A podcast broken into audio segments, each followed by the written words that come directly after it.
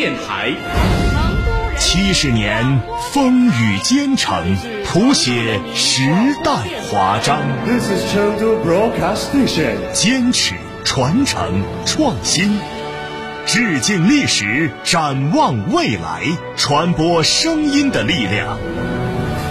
成都人民广播电台成立七十周年口述历史访谈，激情燃烧的岁月。魏群，女，一九三三年生，北京人，原西北人民广播电台播音员，成都人民广播电台首位播音员，四川广播电视局离休干部。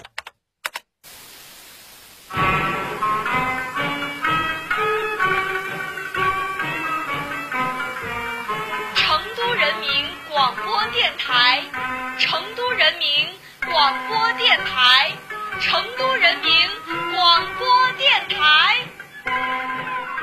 一九五零年一月五日，星期四，农历十一月十七，这天下午六点，位于现在成都蜀袜街邮电大楼二楼的一间小房子里，成都人民广播电台第一任播音员魏群，怀着激动的心情，慢慢的推开了调音台的按钮，对着麦克风喊出了三声成都人民广播电台的名字。宣告了成都人民广播事业新时代的到来。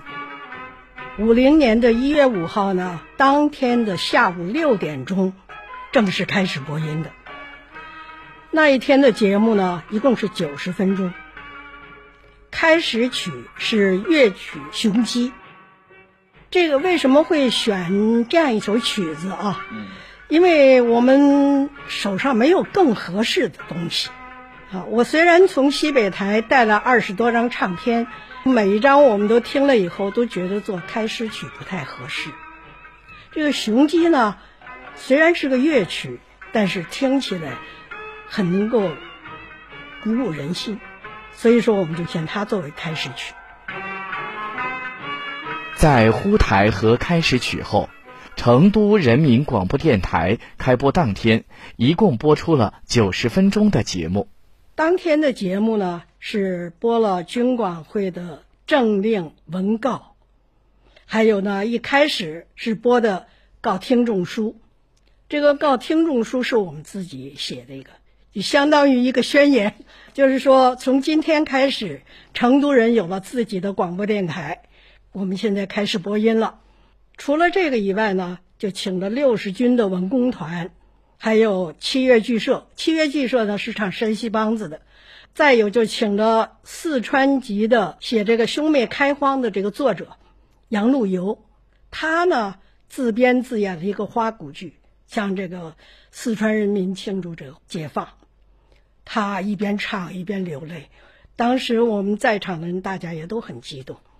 除了这个以外，就大量的转播了中央台的节目，中央台的新闻。主要是新闻，转了三次新闻 啊。整个一台节目做下来以后呢，说实在的，我是非常紧张的，因为我一个人独当一面，就是从一月五号开始的。在这之前，我都是播音战线的一个新兵，都还需要老同志来帮带。我 现在开始能够自己独当一面的独立工作，对我来说是非常重要的一步。也是一个新的起点。在成都台开播的那段时期，成都百姓家里几乎没有什么收音机，即使有，也是目前只能在博物馆看到的矿石收音机，所以城里没有什么听众的信息反馈。可是，让魏群万万没有想到的是，成都人民广播电台九十分钟的首播节目。竟然通过电波引起了海外华侨的极大关注，一封特殊的来信让当年只有十六岁的他，至今想起来仍然激动不已。当时呢，我们播了以后，因为这这个在华西坝的这个发射台啊，功率是很大的，十个千瓦。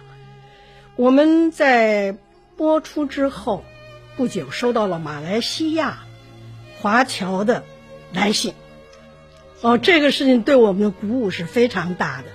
一月五号播音，大概是在哪？大概是在十号左右。十号左右就收到马来西亚的来对信了。对对对。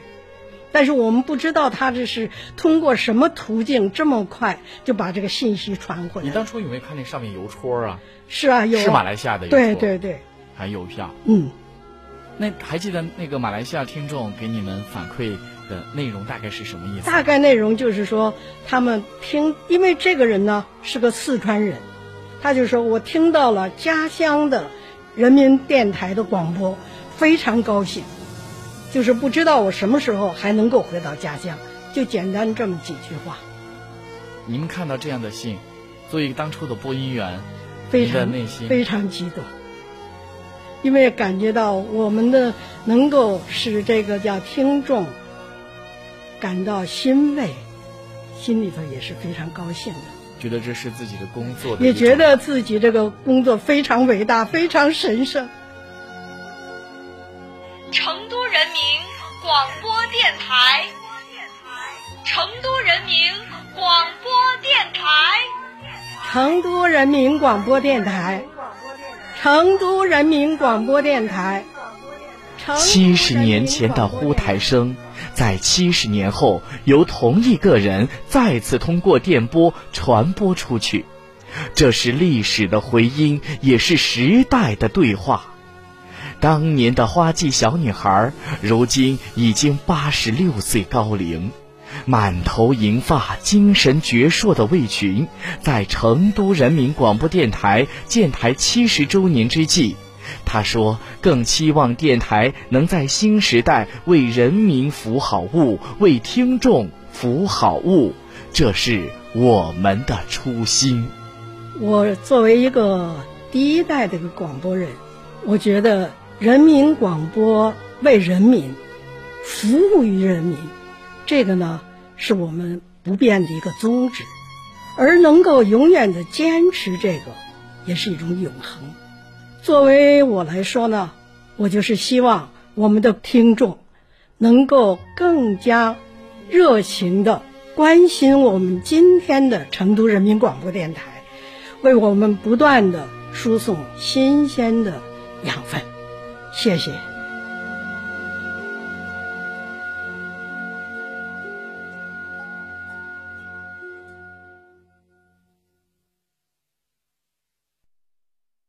外币已被冻结，只能成都人民广成都人民广成播都人民广播这里是成都人民广播电台。七十年风雨兼程，谱写时代华章，This is Chengdu Broadcast Station. 坚持传承创新，致敬历史，展望未来，传播声音的力量。成都人民广播电台成立七十周年口述历史访谈，激情燃烧的岁月。魏群，女，一九三三年生，北京人，原西北人民广播电台播音员，成都人民广播电台首位播音员，四川广播电视局离休干部。